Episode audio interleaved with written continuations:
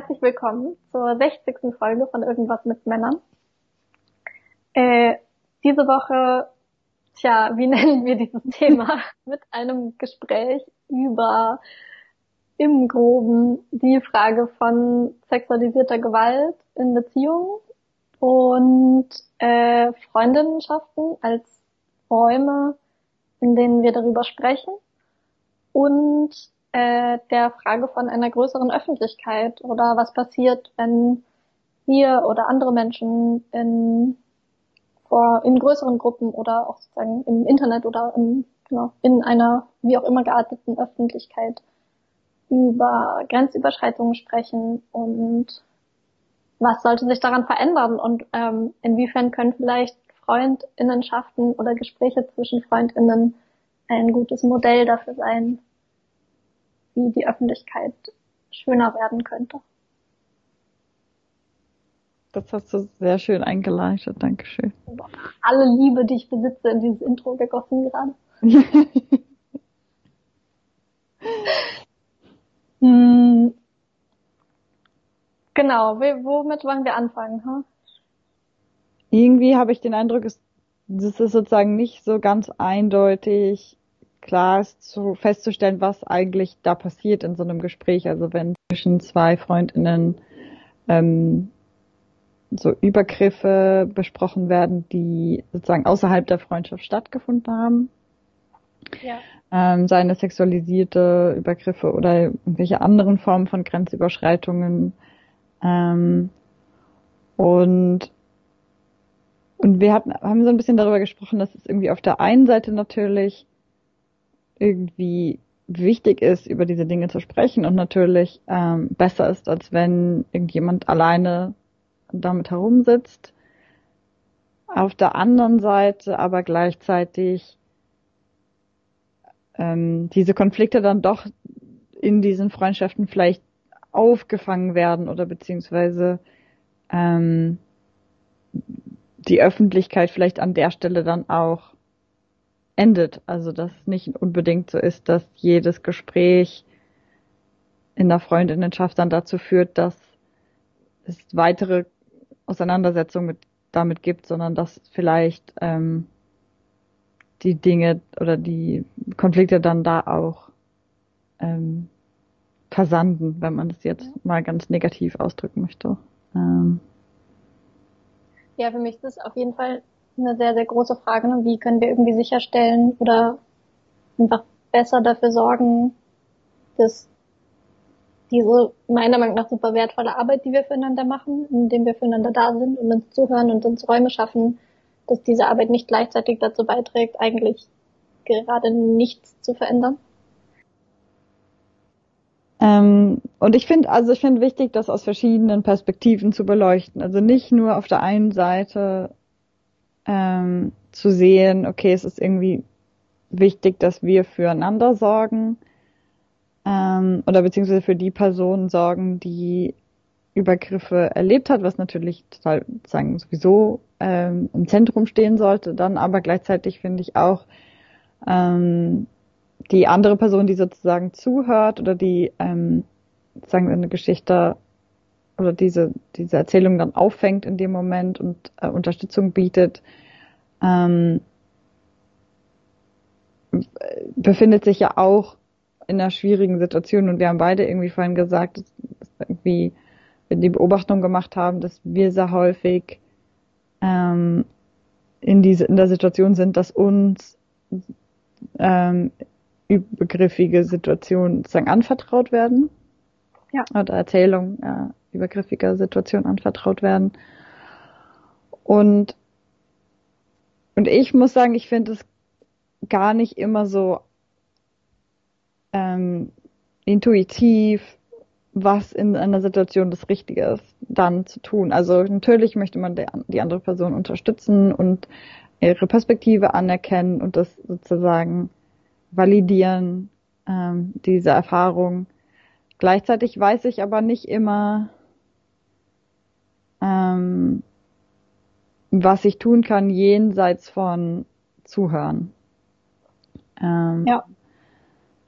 Und und ich habe sozusagen, und je nachdem, wie, wie sehr man, das hast du vorhin dann auch nochmal deutlich gesagt, wie sehr man involviert ist, sozusagen in diese anderen Beziehungen, in denen die Übergriffe stattfinden, ähm, desto schwieriger wird es ja auch, weil man sozusagen ja dann ganz offensichtlich halt eine Position bezieht, die auch die eigene Position zu der übergriffigen Person ähm, verändert. Ähm, ja. Und gerade in so, gerade Freundinnenschaften tendieren ja dann dazu, eher die Beziehungen zu sein, die viel Verantwortung tragen, aber auch sich in so, sehr, die einfach auch sehr prekär sind ähm, vom Status her. Viel, ja, viel Verantwortung tragen und wenig brauchen dürfen. Ja, genau. Ähm, und deswegen finde ich das sozusagen auch, ja, wichtig, dass wir das auch nochmal betonen, dass es eben aus anhand natürlich für die Person, die, die, die den Übergriff erlebt hat, ähm, super wichtig ist, dass es irgendwie so ein Potenzial gibt, dass sich auch langfristig was verändert.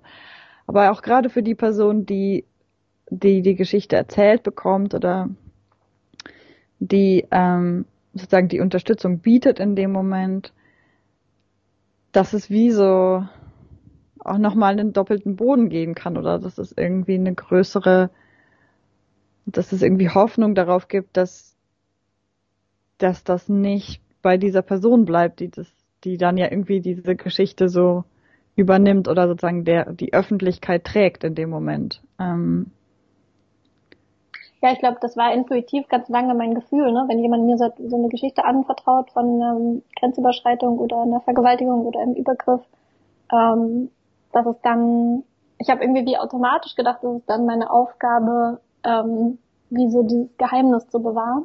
Mhm.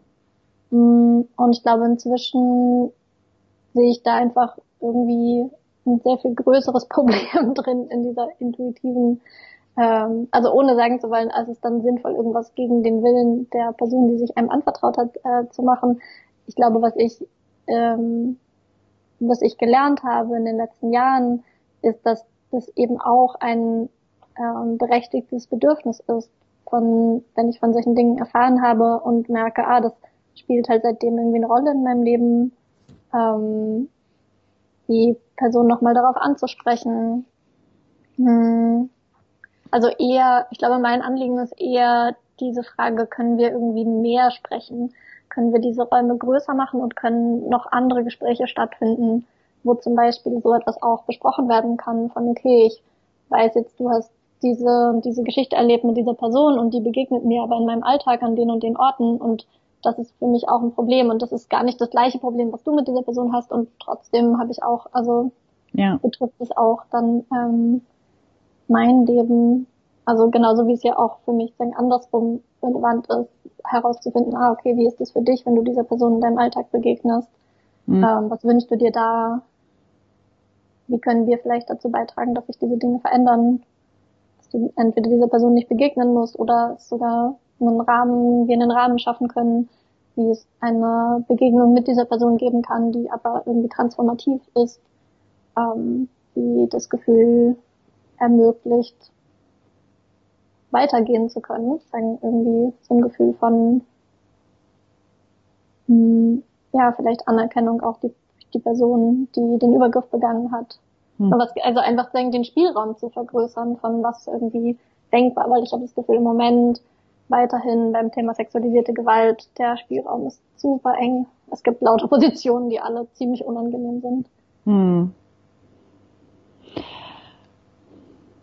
Ja, und ich finde die Position halt wirklich nicht einfach, diejenige, also es ist natürlich nicht einfach, diejenige zu sein, die, die den Übergriff erfährt, aber es ist auch überhaupt nicht einfach, die Person zu sein, die dann die sozusagen den Raum trägt, in dem das diese Erzählung dann existieren kann.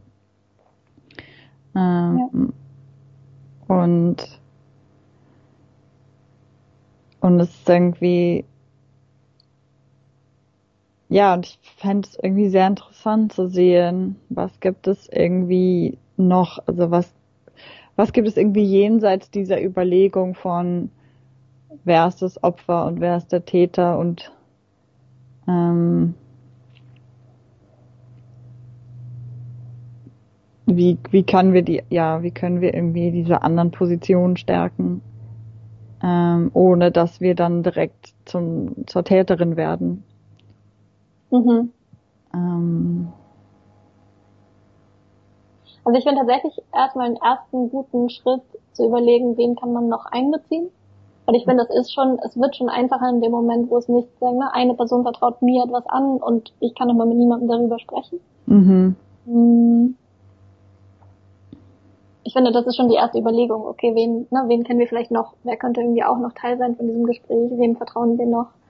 Ähm, hm, oder auch, ne, sich sozusagen darüber auf dem Laufenden zu halten, von, ah, wem hast du das inzwischen noch erzählt, weil das ist ja dann auch ein Kreis von Menschen, mit denen auch ich als unterstützende Person vielleicht Kontakt haben kann, mhm. um meine Gefühle oder meine Fragen zu besprechen.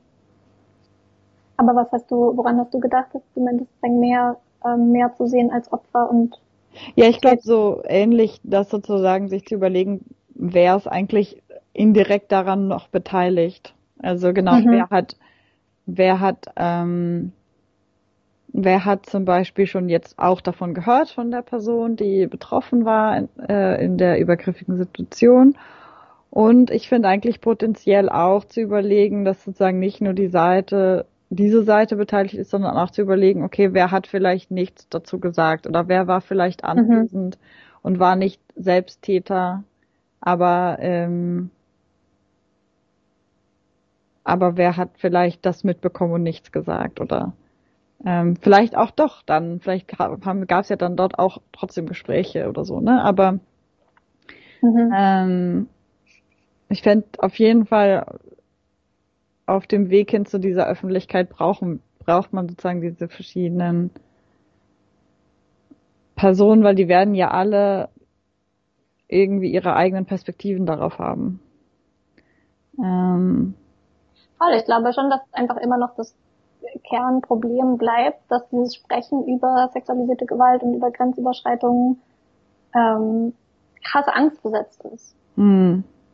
Und ne, dass sozusagen erstmal jeder dieser Schritte von, okay, ich war ja eine andere Person ein, hm, also ich will schon irgendwie das auch mitdenken oder da auch bei dieser Wertschätzung bleiben, die sich, glaube ich, also für mich ist es, glaube ich, selbstverständlicher geworden jetzt, aber ich meine, ich bin halt auch 30, so, ne? Also wenn ich mir überlege, okay, als ich irgendwie 16 war, wie habe ich, wie habe ich damals mit Freundinnen darüber gesprochen, als ich 18 war, als ich 20 war, ähm, sozusagen wie, erstmal ist jetzt diesen Schritt zu schaffen, mit einer Person darüber zu sprechen. Das heißt ja schon, du hast eine Person in deinem Leben identifiziert, der du das mhm. Vertrauen entgegenbringst, dass sie darauf gut reagiert, was ja andersrum heißt, eigentlich gehen wir alle die ganze Zeit davon aus, dass wenn wir darüber sprechen, dass die Personen, die, mit denen wir versuchen darüber zu sprechen, darauf scheiße reagieren. Mhm.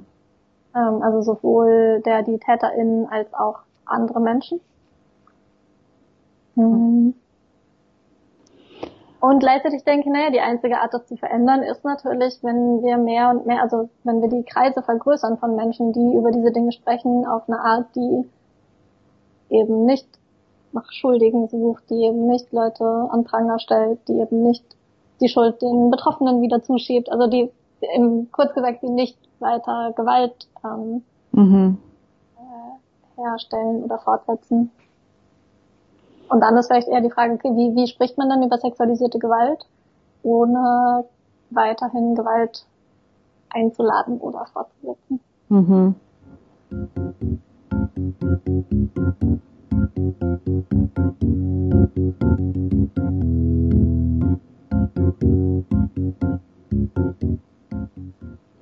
Eine Art, was, was, etwas, was du vorhin angesprochen hast, was ich denke, was vielleicht an der Stelle gut passt, ist ähm, wirklich halt die Sprache zu suchen und wirklich die Formulierung zu finden für sexualisierte Gewalt. Also dass es eben nicht bleibt bei, also in einem, was weiß ich, in einem Café oder in, bei irgendeiner Veranstaltung oder wie auch immer, dass dann dort steht, wir akzeptieren keine sexualisierte Gewalt, sondern dass da vielleicht spezifischere Aufforderungen stehen, wie ähm, das, das bitte fassen Sie niemanden an, der, mhm. den sie nicht danach gefragt haben. Oder ähm, ne, solche ähm, spezifischen Dinge. Oder es gibt, es gibt, sollten sie sich irgendwie in, in einer Situation unwohl fühlen, können sie sich an den und den wenden. Also ähm, ich, ich denke mal, dass es es, es gibt ja so viel diese so Sticker und solche Dinge wie ähm, This is no place for Nazis und so weiter und das ist ähm, mhm. ähm, ich so denke, ja, das das ist irgendwie gut als so Label oder das ist vielleicht gut für so einen ersten Moment, aber hilft mir das dann wirklich weiter in dem Moment, wo ich mich tatsächlich in einer ähm, bedrohlichen Situation finde? Ähm, mhm. Ja. Oder gibt es vielleicht klarere, gibt es vielleicht Möglichkeiten, mir eine klarere ähm, Handlungsoption zu geben? Äh, mhm. Oder vielleicht sogar positive Handlungsoptionen. Ne? Ich stelle mir irgendwie Sachen vor wie, ähm, ah ja, es ist cool, mit vielen Leuten total nah zu sein, aber was noch cooler ist, ist Leute zu fragen, bevor ich sie in den Arm nehme. Ja. Hm. Also das kann, das kann man ja sogar als positiv, ne? Dieses man berührt Leute nicht, ne? Man sind Leute, also ja, man kann es ja. ja sogar positiv formulieren, als so, was ist eigentlich, oder das ist vielleicht auch eine Frage, die man sich stellen kann, ne? Was ist eigentlich in dem Raum, in dem ich mich bewege, was wird da eigentlich als so normal und cool gesehen? Mhm. Äh, und was, welche Dinge von diesem normal und cool sind eigentlich an sich schon potenziell grenzüberschreitend? Mhm. Mhm gerade wenn es irgendwie um Berührungen geht, aber vielleicht auch um bestimmte Vorstellungen von Sexualität oder bestimmte Vorstellungen von ähm, ne, wer äh, wer Interesse an Sex haben sollte oder an Flirten oder das kann ja schon allein diese Vorstellung sein von alle Leute wollen eigentlich ständig überall, aber man ist eigentlich ständig überall nur, weil man auf der Suche nach irgendwie Sex ist. Mhm. Ähm, hm. Ja, wie, hm, wie sehen eigentlich Räume aus, die tatsächlich da eine andere Norm anlegen? Ja, oder vielleicht auch das ermöglichen, dass es irgendwie, ähm, dass jemand, der Unterstützung sucht, auch danach fragen kann. Also was mir so häufig auffällt, ist bei so vielen ich glaube, das ist tatsächlich mir vor allem in Berlin aufgefallen, dass es dann auf so queeren, äh, so queeren Bars und queeren äh, Partys und so weiter, dass dann häufig da steht, ähm, dass man die, die sozusagen die Menschen hinter der Bar ansprechen kann. Mhm.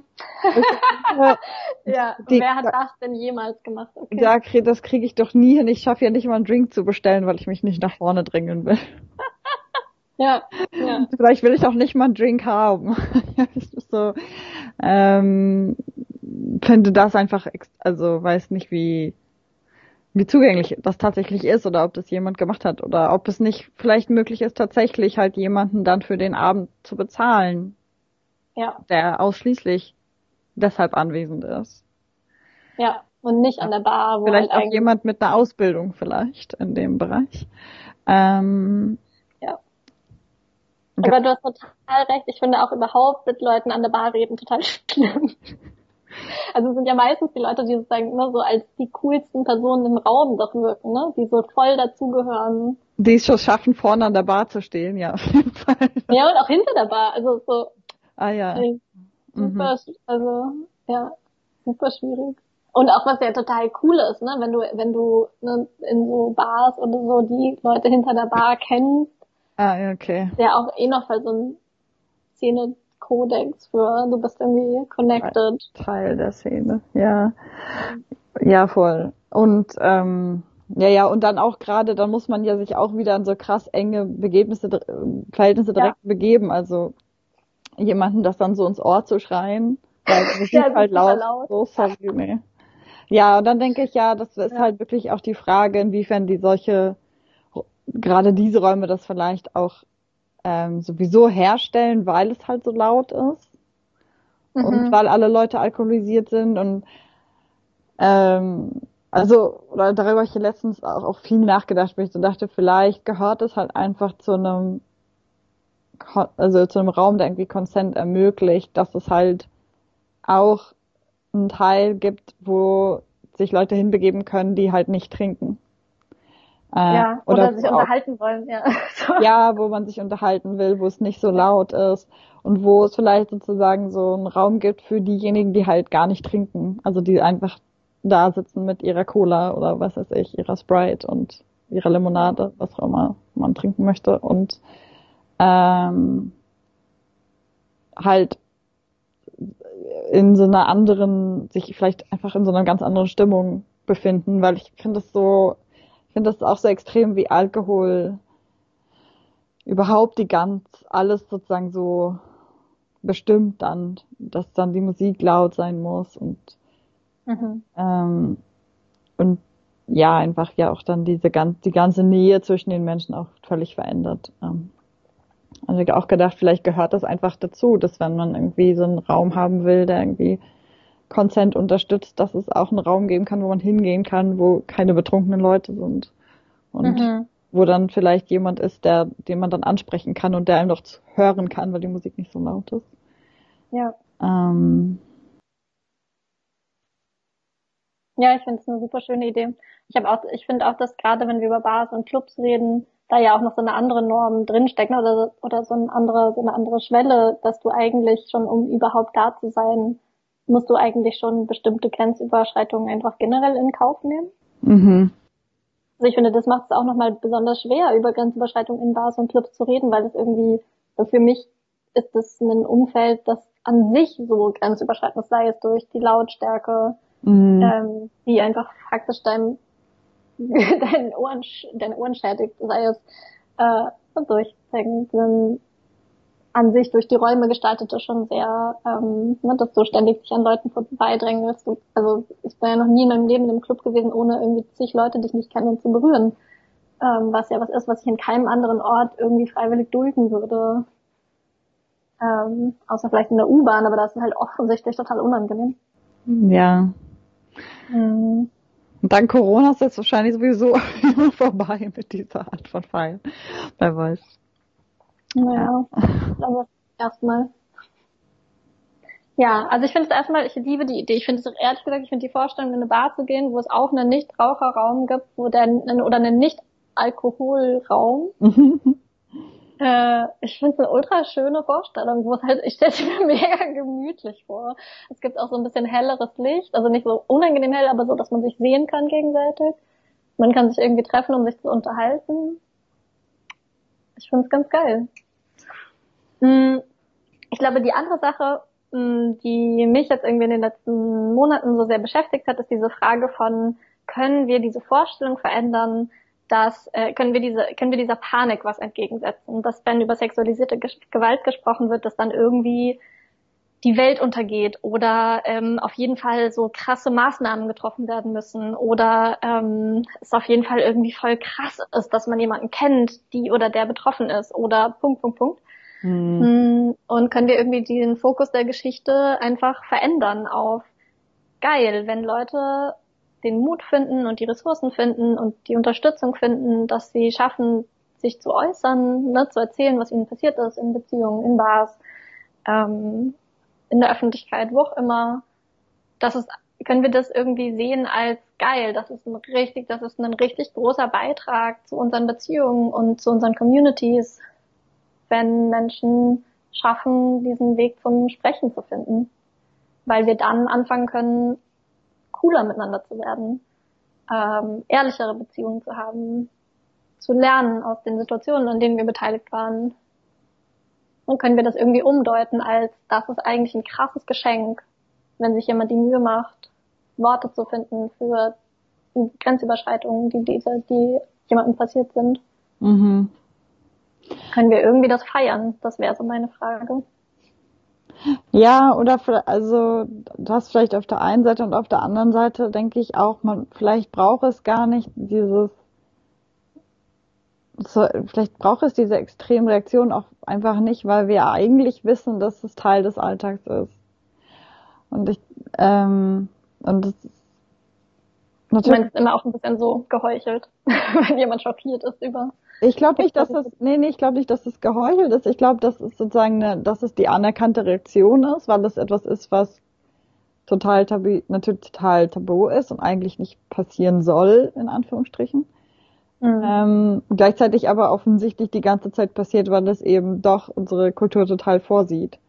Mhm. Und, ähm, und ich finde es irgendwie, ich finde es auch, also ich finde dieses, dieses Erschrocken, diese erschrockene Reaktion fast, also ich finde es fast anstrengend. Also ich hoffe, ich denke, das, also wissen wir jetzt irgendwie auch alle und ich finde, es gibt jetzt irgendwie auch genug Netflix-Dokumentationen, die sich mit irgendwie Vergewaltigung auseinandersetzen und mit spezifischen Personen, die mehrfach übergriffig reagiert haben, also in ihrem Leben äh, agiert, agiert und reagiert haben. Mhm. und auch, also ich finde, natürlich ist total wichtig, dass es spezifisch einer bestimmten Person passiert ist und von einer anderen bestimmten Person ausging. Gleichzeitig, wenn wir jetzt alle diese Menschen verteufeln, ähm, die jemals übergriffig gehandelt haben in ihrem Leben und ich bin sicher, dass ich dazugehöre, also irgendwann mal jemanden zu nahe gekommen bin ähm, und die Person das nicht wollte. Wenn wir jetzt alle diese Menschen verteufeln, ähm, weiß ich, also sehe ich irgendwie nicht, wie das fruchtbar ist oder wo das, wo das hinkommt, also wo, das, wo wir damit hinkommen. Ähm, also ähm, wenn wir nicht anerkennen, dass es halt was ist, was hm. wahrscheinlich sowieso immer zu passiert. Ähm, wahrscheinlich sinnvoll ist, eigentlich da, zu lernen, damit umzugehen, ohne in Schockstarre zu verfallen. Und, und immer über Intentionen zu reden. Also immer zu sagen, ja, das ist nicht das, was ich wollte. Ja, das ähm, ist wahrscheinlich klar. Also hoffen wir das mal. Ähm, ja. Ähm, okay, aber dann bleibt ja, also dann ist ja trotzdem erstmal das Problem, dass wir überhaupt, dass es überhaupt sehr viele Räume und Beziehungen weiterhin gibt, ähm, die sich einfach, also die sich versuchen daran festzuhalten, ne, an dieser Vorstellung von ähm, hier passieren keine Übergriffe. Mhm. Äh, und ich finde es super interessant, das ist wirklich, also ich finde die Parallelität finde ich echt faszinierend, ne? Zwischen so A, linken Räumen, die sagen, sie sind antisexistische Räume und dann schockiert sind, dass da Übergriffe passieren und genauso Liebesbeziehungen, die über sich selber sagen oder auch andere Menschen über diese Beziehung sagen, so wow, ah, weil, ne, ihr seid so ein gutes Paar, ihr seid so süß miteinander oder wir haben so eine gute Beziehung. Ähm, und das bedeutet in den allermeisten Fällen ja einfach nur, wir haben keine Unterhaltung darüber, an welchen Stellen Grenzen überschritten werden. Mhm. Hm, und das heißt eigentlich dadurch, ne, durch diese Behauptung von Sicherheit und diese Behauptung von uns betrifft es nicht, stellen wir eigentlich Räume und Beziehungen her, die viel anfälliger dafür sind, dass Grenzüberschreitungen passieren, weil es irgendwie dieses Verbot gibt, dass, äh, dass das passieren darf. Und es dann, ne, das macht es natürlich super verwirrend, wenn es dann doch passiert mhm. und schwerer, das zu benennen. Mhm. Ähm, ja. Ja, das ist wahrscheinlich genau dieses, äh, also ich finde, das sind, das sind zwei verschiedene Dinge drin. Das ist auf einmal dieses, auf der einen Seite diese Narration von wir sind die Ausnahme.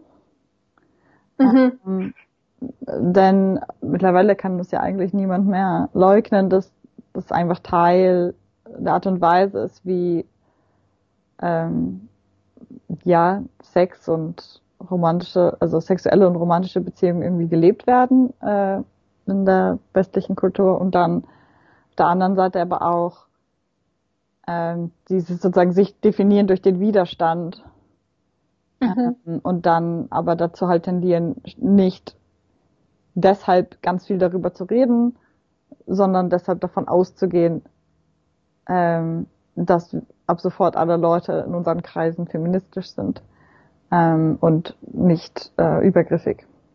Naja, oder dass das Label feministisch in irgendeiner Form bedeutet, weniger übergriffig als andere Menschen. Ja, genau. Ähm, ja, ich mochte das, du hast das vorhin gesagt, ne, dass Labels nicht schützen. Ist das ähm, der Punkt, den du damit machen wolltest, oder wollen wir darüber noch Ähm, ein bisschen reden? Ich finde das eigentlich ganz interessant für diese Politik von Benennung und der Frage von Schutz. ähm, ich ich habe einfach den Eindruck, dass sozusagen diese binären, die binären Gegensätze aufzumachen von wir sind der Widerstand und deshalb das Gegenteil äh, Mhm. vom was auch immer Mainstream, vom Rest der Welt, ähm, führt halt scheinbar immer wieder dazu, dass man die Konflikte im Inneren nicht thematisieren kann. Ähm, und ich glaube, das ist was, was ähm, einfach super gefährlich daran ist, sich halt als Widerstand ähm, zu definieren, wenn man nicht merkt, dass genau diese Gefahr damit einhergeht. Also dass das bedeutet, dass man sich eigentlich umso mehr darum kümmern muss, ähm, die Konflikte im Innern halt zu thematisieren. Ja. Ähm, das ist einfach was, was mir, also sozusagen diese binären, sich als Opposition zu positionieren, hat eben, hat irgendwie sehr viele Risiken und ich glaube, dass, äh, dass es fast auch ein Selbstläufer ist. Also ich finde, man sollte da, oder weiß ich nicht, ich glaube, es ist hilfreich, sich das, äh, sich genau zu fragen, welche Labels man sich ähm, geben möchte. Ähm, Ja, oder welche man eventuell benutzt, ähm, weil man denkt, dass sie einen schützen. hm. Wovor auch, frage ich mich dabei. Ja, das finde ich ganz interessant. Ich glaube, was da eben noch ähm, dazu kommt, ist das Problem, dass es so unfassbar problematisch ist, etwas falsch zu machen. Weil Ich Mhm. glaube, die große Angst ist ja, dass man etwas falsch macht. Dass Mhm. man selber, ne, dass man, also das sind ja jetzt oft diese Geschichten von, aber ich habe doch das irgendwie nicht gewusst oder ich habe das irgendwie gar nicht verstanden oder hm, ich wollte das irgendwie nicht. Das meinst du ja vorhin auch. Dieses, Mhm. ja, es wäre ja auch noch schöner, wenn du gewollt hättest. Ähm, also die Angst davor, etwas falsch zu machen und dann habe ich schon das Gefühl, dass so in irgendwie dieser vielleicht auch spezifisch Berliner linken Szene, dass natürlich die Todsünde schlechthin ist, Fehler zu machen. Und das ja auch sozusagen ein Teil von irgendwie einer politischen Kultur ist, der ja auch schon jetzt oft angesprochen worden ist, dass es irgendwie ein Problem ist und das irgendwie nicht dazu führt, dass äh, A, ähm, diese Themen oder Debatten zugänglich sind für Menschen, die neu dazukommen Hm. ähm, und aber auch ja nicht zu, nicht hilfreich dafür ist, dass äh, alle Beteiligten irgendwie wachsen können. Und diese Vorstellung von auch Grenzüberschreitungen sind Fehler, die man macht und dann spricht man darüber und dann lernt man daraus. Mm, Das ist in meinem Empfinden sehr, sehr weit im Hintergrund. Und da sehr nicht sozusagen die üblichste Reaktion. Sagen so, ah, ich habe etwas falsch gemacht, cool, dann cool, dass du mir das sagst Mhm. ähm, dann kann ich jetzt vielleicht was daraus lernen.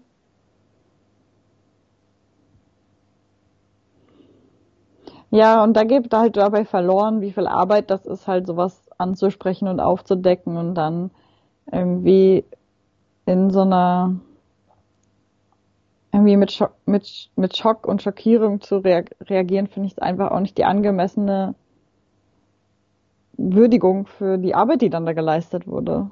Mhm. Ähm, und dann denke ich auch, ja, kannst du mir bitte danken dafür, dass ich jetzt eine Woche lang darüber nachgedacht habe, wie ich das anspreche und es jetzt angesprochen habe und dann noch mit zehn Leuten noch darüber geredet habe vorher.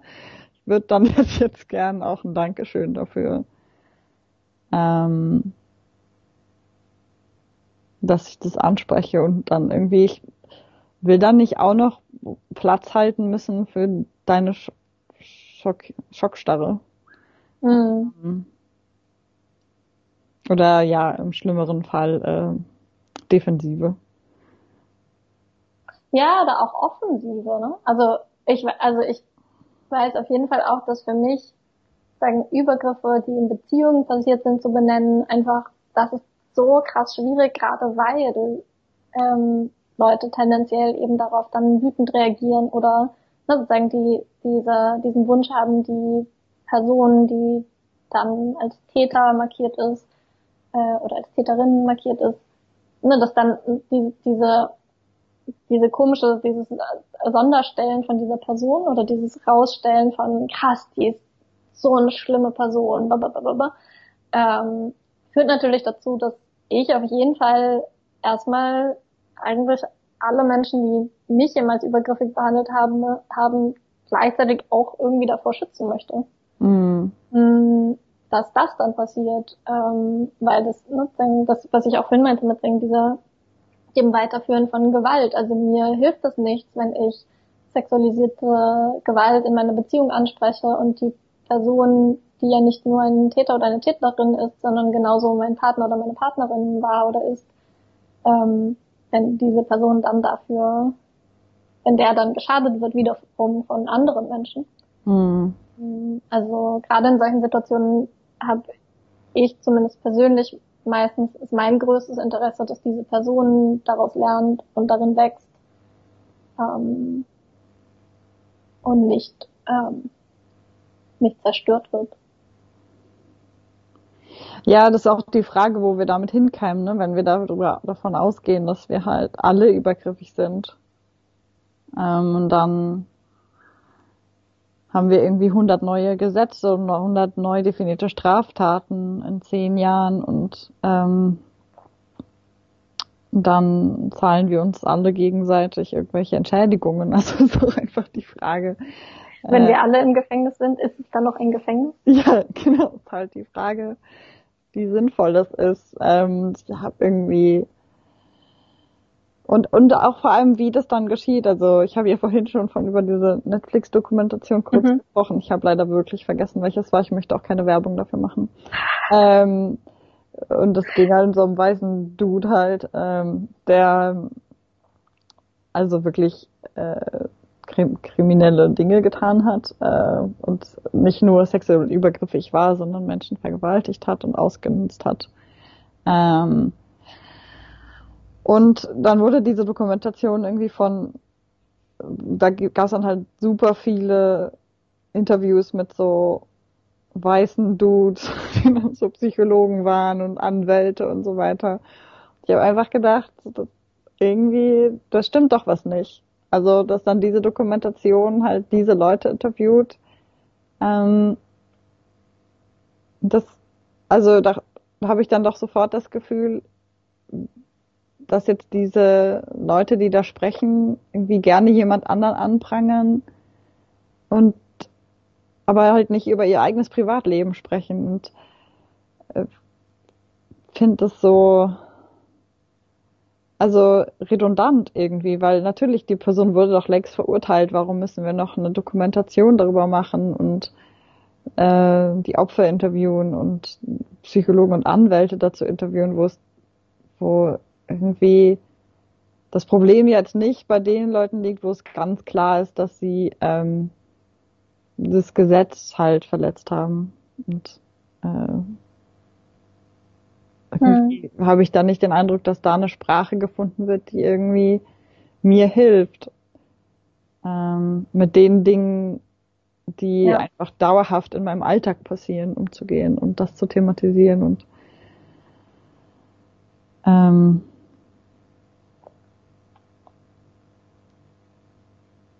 Ja, weil, ja, aber das Ding so sehr auf diesen Schock, auf diesen Schock fokussiert, auf diese Schockmomente und auf den Skandal dahinter. Ähm. Ja, okay, aber das ist ja auch Teil dann noch, ne, bringt das sexualisierte Gewalt halt nicht nur als Tabu, sondern dann gleichzeitig auch noch mit dieser super seltsamen Faszination mhm. ähm, kommt.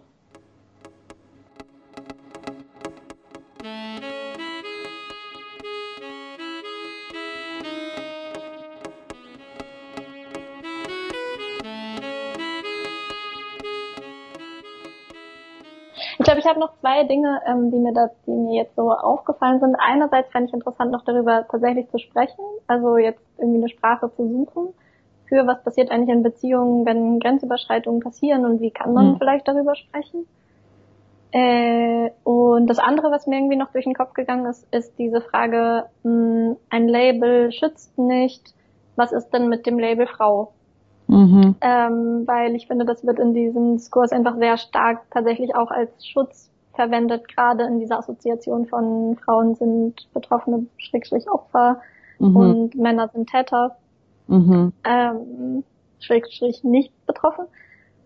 Äh, ja, und ne, sozusagen auch an dieser Stelle finde ich ist diese, ja, also Frau sein oder das Label Frau tragen schützt niemanden davor, Täterin zu werden. Und ähm, der Glaube daran oder das, dieses Nutzen ja. ähm, dieser, ja, fast irgendwie Unschuldsvermutung, ähm, ja, ist irgendwie auch noch einfach so ein Problemfeld, finde ich. Mhm. darfst dir, du darfst jetzt eine Richtung aussuchen. ähm, oh, schwierig. Also was mir jetzt allererstes einfällt, ist, dass ich, ähm, dass ich das Gefühl habe, es wird ja jetzt gerade irgendwie zum erstmal richtig so medial sichtbar, dass weiße Frauen ähm, nicht total nicht total ähm, gewaltfreie, unproblematische ähm, Wesen sind. Was meinst du spezifisch? Also so in diesem Kontext von ähm, Rassismus, dass es halt äh, super viele weiße Frauen gibt, die halt ähm, in die halt ihre Position als weiße Frau, also, ne, sozusagen als das unschuldige Opferwesen mhm.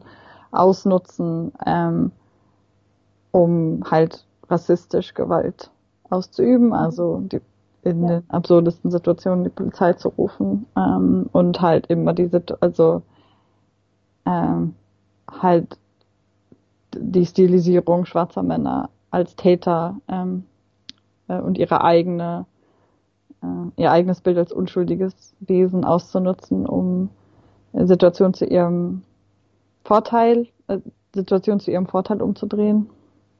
Ja, äh, was ja eigentlich ein bisschen lustig ist, dass das jetzt in der Öffentlichkeit ähm, besprochen wird. Also, weil es hat natürlich eine sehr, sehr lange ja, ja, Geschichte. Ja, ja, aber es war jetzt zum ersten ja. Mal irgendwie. Ja. Zumindest so medienbreit. Ähm, genau. Und und ich denke, ähm, ich finde, es macht es sehr deutlich, ähm, dass, dass es eben halt auf die Situation ankommt, ähm, in wie, wie das, ähm, das Frausein eben nicht ähm, einen nicht davor schützt, ähm, problematische Dinge zu tun.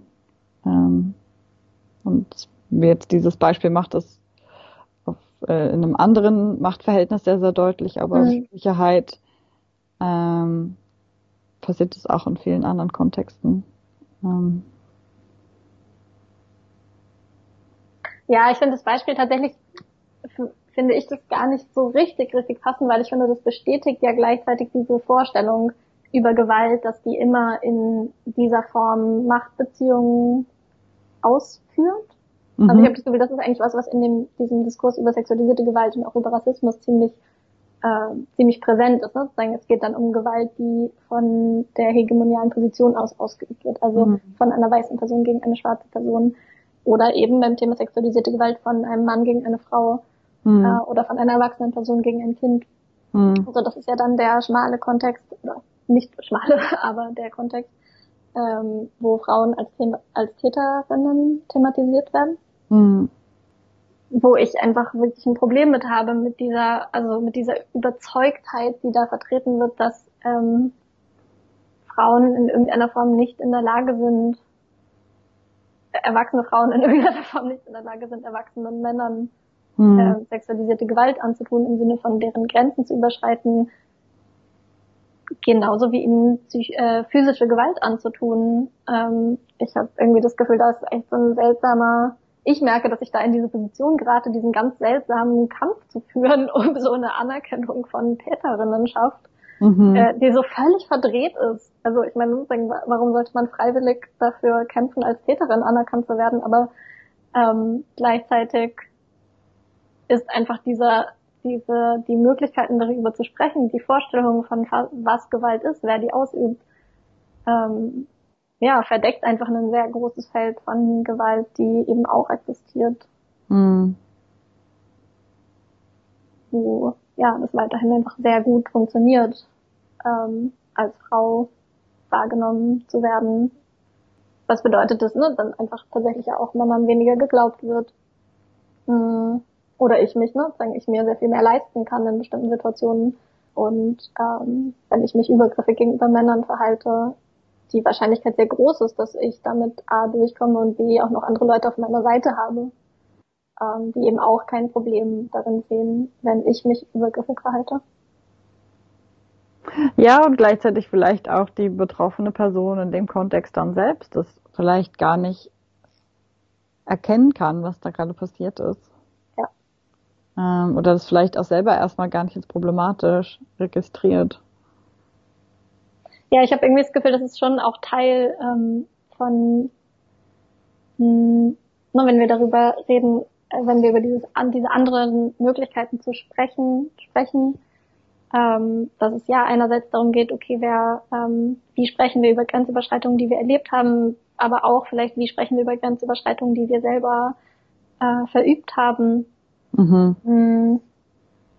Und wie, wer, wie stellen wir uns überhaupt wen vor? Also welche Grenzen stellen wir uns überhaupt vor? Bei wem, bei welchen Personen gehen wir davon aus, dass sie Grenzen haben oder eben nicht haben? Oder welche Grenzen sind das irgendwie?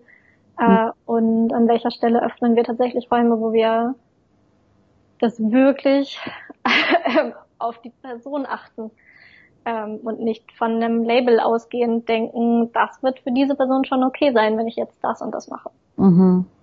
Und also genau, ich finde, das ist auch Teil von diesem, ne, ein, ein Label schützt nicht davor, ne, weil wenn ich, weil ich von meinem eigenen Label und dem Label einer anderen Person ausgegangen bin und etwas gemacht habe, was für diese Person nicht cool war, war das immer noch nicht cool tatsächlich. ja. Hm.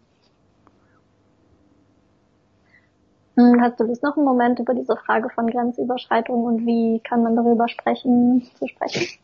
Voll gern. Ähm, ich, mit Männern gerade kann ich nicht so dienen. Deswegen, ich überlege die ganze Zeit, ob ich eine gute, eine gute ähm, ähm, Geschichte dazu habe. Ähm, wie ich. Naja, ich bin ja kein großer Fan davon zu sagen, jemand muss ein bestimmtes Geschlecht haben, damit man Grenzen überschreiten kann. Nein, nein, aber weil, weil du so gerade dieses ähm, meintest, dass das interessant wäre, darüber zu sprechen. Und ich bin mir sicher, dass ich Grenzen von Männern mhm. überschritten habe. Ähm, und vielleicht also vielleicht können wir einfach von, also ich glaube, es muss jetzt auch nicht so eine prototypische Geschichte geben. Vielleicht eher so die Frage, was sind eigentlich Schwierigkeiten darin oder was sind vielleicht Sachen, die irgendwie geholfen haben oder funktioniert haben. Und glaube, eine Sache, die mich irgendwie beschäftigt, ist, ähm, wie ich selber darauf reagiere, wenn ähm, ich darauf angesprochen werde, Grenzen überschritten zu haben. Mhm. Mm, dass ich auf jeden Fall von mir so ein, dieses Gefühl kenne, sehr verunsichert zu sein davon und eher so das Gefühl zu haben, oh, ich muss mich jetzt, ich will mich jetzt eigentlich so am liebsten ganz rausziehen und so mit gar nichts mehr zu tun haben. Mhm. Mm. Und für mich irgendwie ein interessanter Prozess ist irgendwie herauszufinden, okay, wie, wie kann ich irgendwie da sinnvoller drauf reagieren, ohne das Gefühl zu haben, okay, ich, mh, mm, also wie kann ich vielleicht auch spezifisch auf etwas reagieren? Ich habe das Gefühl, dass ich auf jeden Fall auch jemand bin, die dann so dazu tendiert, überzureagieren. Mhm.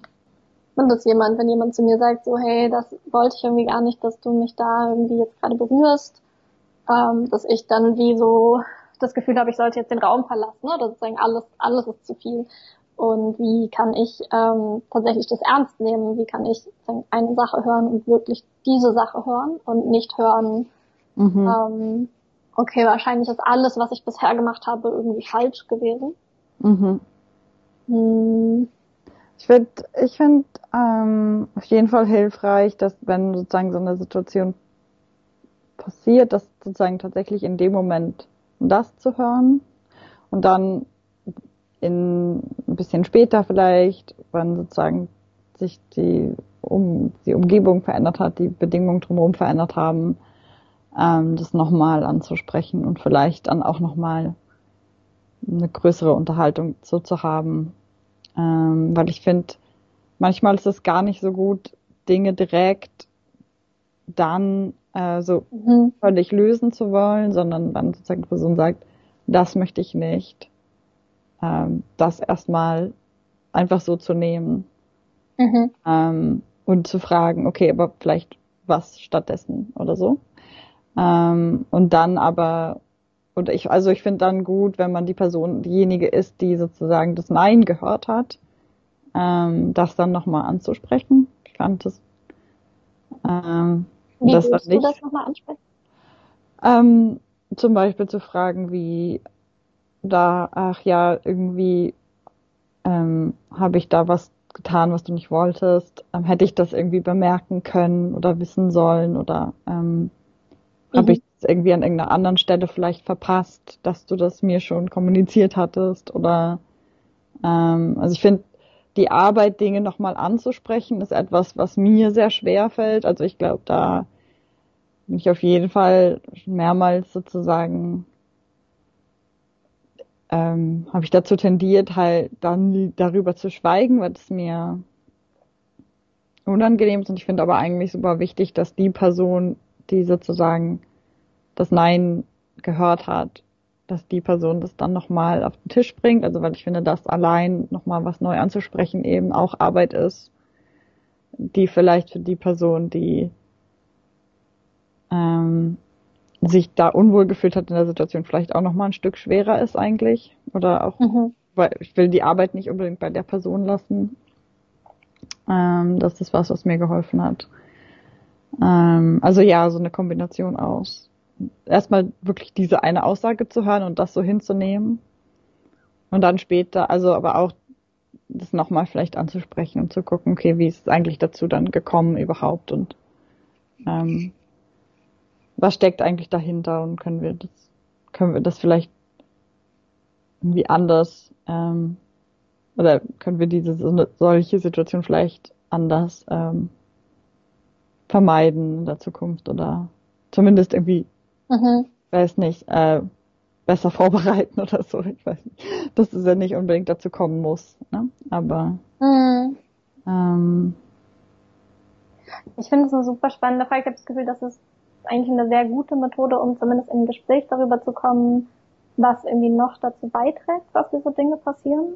Mhm. Ich weiß nicht, ob das jetzt ein bisschen von der Seite reingrätscht, aber es ist einfach auch was, was bei diesem Thema mich einfach so stark beschäftigt, dass das Gefühl habe, wenn also ich als Betroffene von sexualisierter Gewalt oder Grenzüberschreitungen in Beziehungen, hm, für mich ist es häufig deswegen so schwer zu thematisieren, weil ich das Gefühl habe, ich bin einfach so sehr daran beteiligt selber.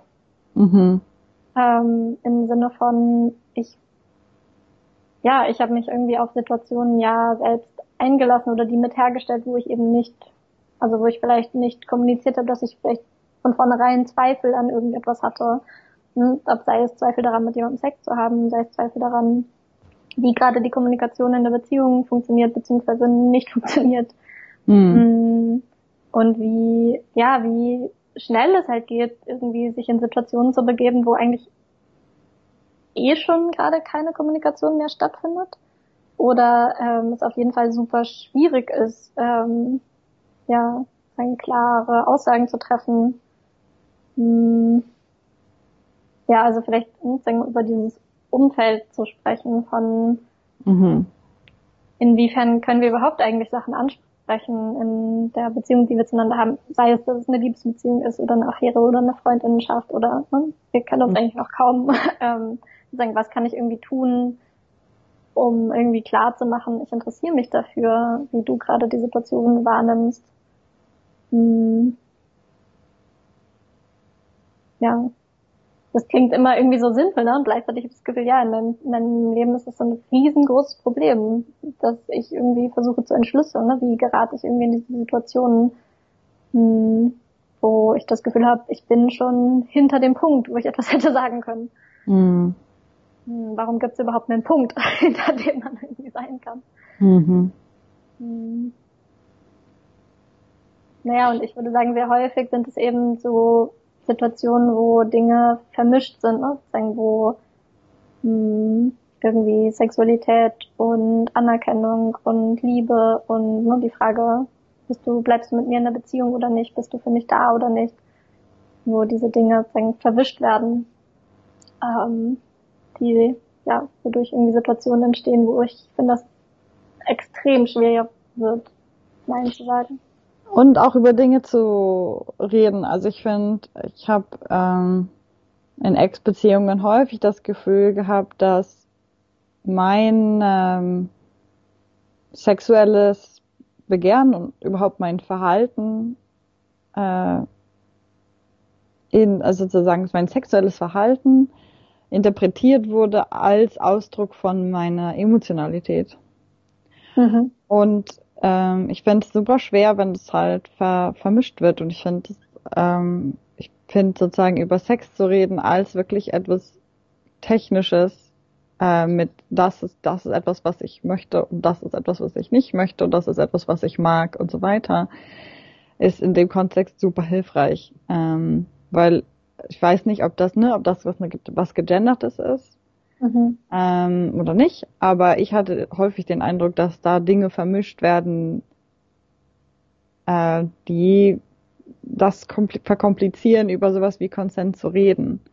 Weil sozusagen, ja. wenn mein sexuelles Begehren verwechselt wird mit meiner Liebe und Emotionalität und so weiter, dann ähm, weiß ich irgendwie an irgendeiner Stelle nicht mehr, worüber ich eigentlich gerade rede. Total. Ich finde ehrlich gesagt, ich denke sofort an das Thema Kondome. Ich okay. habe das Gefühl, so eine, also das ist ja wirklich was, was oft in meinem Leben passiert ist, das Gefühl habe, eine gesamte Beziehung wird eigentlich an dem Thema verhandelt. Benutzen wir ein Kondom oder nicht? Also ich habe das Gefühl, wenige Dinge bei Sex haben für mich eine so überladene emotionale Bedeutung. Mhm. Ähm, ne, oder an welcher Stelle benutzen wir ein Kondom oder nicht? Mhm. Wo ich so denke, krass, wie angenehm wäre das mal tatsächlich nur über die Frage von Sicherheit und Krankheiten zu sprechen, wenn man über ein Kondom spricht. Mhm. Und nicht über die Frage von, ja, aber mh, hm, wir sind, ne, wir sind doch die emotional naheste Beziehung und diese Abstufung von, wer hat Sex mit Kondom oder ohne, mit wem. Okay. Mh, mhm ist auf jeden Fall eine Situation, in der ich sozusagen aus beiden Richtungen, glaube ich, war. Ne? So war sowohl als Person, die versucht, darüber was zu verhandeln, als auch als Person, die das Gefühl hat, da wird jetzt gerade was verhandelt, ähm, was mhm. vielleicht eigentlich nicht die Frage sein sollte an dieser Stelle. Nein, aber ja, ist äh, auch passiert auf jeden Fall. Mhm. Ja, Vertrauen kann zum Beispiel nicht die Antwort sein, warum man kein Kondom benutzen möchte. Das sind zwei, zwei ganz verschiedene. Hä? Was ist das überhaupt für eine Logik, was da passiert? ähm, nee, das, das wäre einfach passiert, das wäre einfach passiert, glaube ich, vor in einer Ex-Beziehung, dass ich gesagt habe, dass ich gefragt habe, warum die Person nicht ein Kondom benutzen möchte und dann die Person gesagt hat, dass sie mir vertraut. Ich gesagt. In was? Ja. In, hä? ja, mir, ich glaube, ich habe es einfach bis heute nicht verstanden. Das kann ja wirklich unendlich viele verschiedene Dinge bedeuten. Dir vertraut, dass du sowieso keine Kinder haben kannst. Dir vertraut, was? Dir vertraut, äh, dass du eher eine Abtreibung äh, haben würdest. Dir vertraut, dass du keine Krankheiten hast. Dir, also, hä? Ja. Who knows? Dir vertraut, dass ihr super zusammen eine Familie haben würdet. Ja, es ist, äh, ich glaube, deshalb wird steht doch einfach die Beziehung nicht mehr. Ich glaube, ich habe das nie gelöst. Dieses ähm, Rätsel. Ja. Ähm, naja, aber gleichzeitig geht es halt auch um Gefühle bei Sexualität. Also, also ich finde sozusagen, ich weiß, also mir persönlich fällt es dann auch nicht so leicht zu sagen, ähm, ich könnte das dann, ich könnte dann einfach über die Technicalities reden. Ähm, weil letztlich würde ich sagen, in meinem Leben schon in vielen Fällen der Grund dafür, dass ich mit jemandem Sex habe, Liebesgefühle sind oder irgendwelche hm. Gefühle. Ja. Ne, und sagen dieses, ich habe das Gefühl, da ist ja auch dann fast schon wieder so eine andere Norm, die dann da reinspielt, wo ich auch merke, okay, die kann ich halt auch nicht erfüllen. Ähm, oder ich bin da vielleicht auch irgendwie sehr hellhörig für Normen, die ich dann versuche zu erfüllen. Mhm.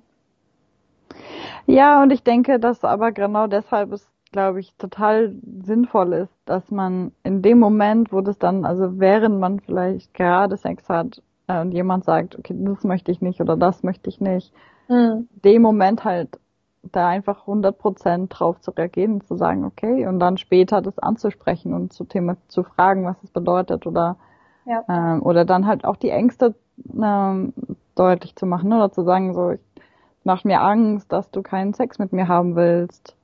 Ähm, mhm. Was bedeutet das oder woran liegt das oder kann ja. ich was ändern? so.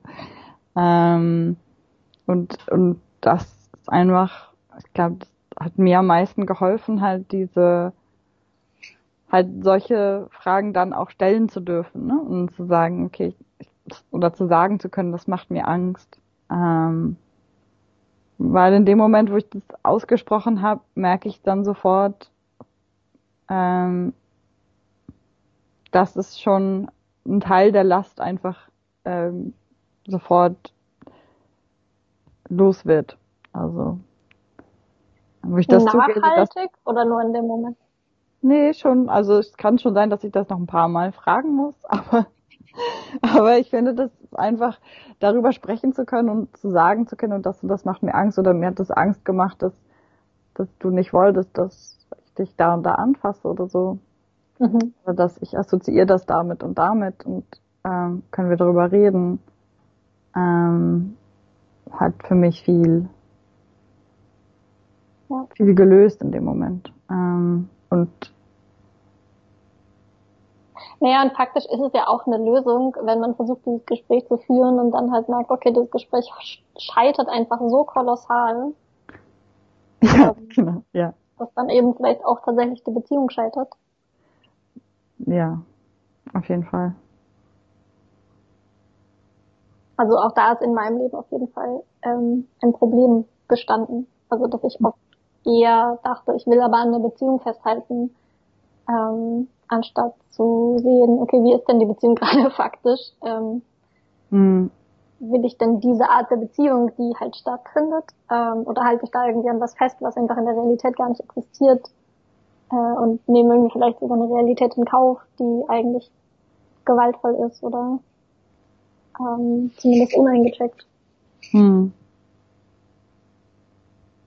Und gleichzeitig, ich finde es super hart. Ähm, also finde ehrlich gesagt ja Dating an sich super hart. Ich habe das Gefühl so, das ist einfach ein so, also es gibt einfach, es liegt so viel Druck darauf, mhm. irgendwie in irgendeiner Form nicht alleine sein zu sollen und sagt so viel aus über dich. Ne? Bist du in der Lage, irgendwie eine Beziehung aufrechtzuerhalten über Jahre? Äh, was bedeutet das überhaupt? Ne? Wie verändert, also vielleicht bin ich auch in einer Beziehung und bin nicht in einer Beziehung und bin trotzdem in einer Beziehung. Also sozusagen die Realität ist ja viel komplizierter und gleichzeitig gibt es irgendwie diese, ja, diese Vorstellungen, die, also die mir auf jeden Fall super viel Angst gemacht haben und mhm. Angst machen. Mhm. Hm. Von was sagt denn das jetzt, wenn ich jetzt wieder Single bin? Oder. Was sagt das eigentlich, wenn ich gar nicht so sicher weiß, ob ich in einer Beziehung bin? Oder ähm, ja, wie kann ich eigentlich darüber sprechen oder nicht sprechen? Hm. Darf ich das in meinem Alter und so? Blablabla.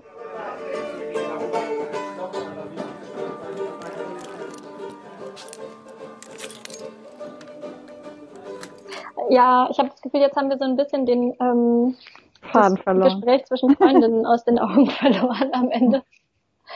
Ähm, ja, aber ich finde es auch wichtig, darüber irgendwie im Detail nachzudenken äh, oder einfach ja diese Erfahrungen zu teilen. Ich weiß, irgendwie mir hat es in meinem Leben super viel geholfen. Ich, ne, ich finde, das ist ja jetzt eigentlich tatsächlich auch ein Gespräch, was dann tendenziell häufig zwischen Freundinnen stattfindet. Ja. Ähm, sich wirklich einfach diese kleinen Details zu erzählen und irgendwie dahinter zu kommen, ah, okay, da habe ich das gemacht, da hätte ich aber das machen wollen, okay, was würde mir denn helfen, mich dann da so zu verhalten? Und also diese, das ist ja so eine endlose, kleinteilige Arbeit. Ähm, ja, vielleicht ist das so ein bisschen der Bogen, zu sagen, dass das ja, dass eigentlich die Arbeit ist, die sich dann eben dieser öffentliche Aufschrei oder ne, dieses vielleicht auch öffentliche Anprangern, das ist eigentlich die Arbeit, die dahinter steht, die sich, die diese Öffentlichkeit dann sich selber wieder spart. Ähm, mhm. Geben, diese Dinge so differenziert anzugucken und so mit so viel Einfühlungsvermögen, wie wir das eben aufbringen würden, wenn unsere beste Freundin die Betroffene oder die Täterin wäre. Ja,